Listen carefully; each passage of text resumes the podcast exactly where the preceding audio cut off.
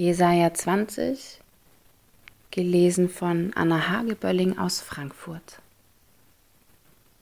Im Jahr, da der Tartan nach Aschdod kam, als ihn gesandt hatte Sargon, der König von Assyrien, und er gegen Aschdod kämpfte und es eroberte, zu der Zeit redete der Herr durch Jesaja, den Sohn des Amos, und sprach: Geh hin und tu den Sack von deinen Lenden und zieh die Schuhe von deinen Füßen.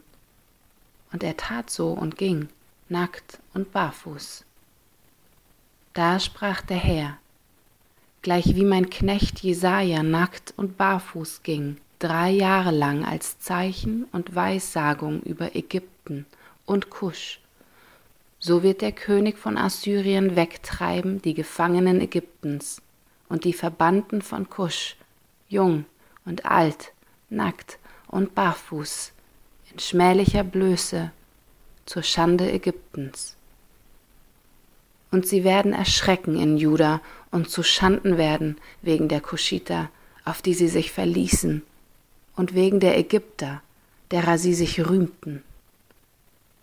Und die Bewohner dieser Küste werden sagen zu der Zeit, ist das unsere Zuversicht, zu der wir um Hilfe geflohen sind?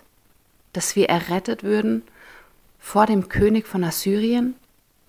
Wie könnten wir selber entrinnen?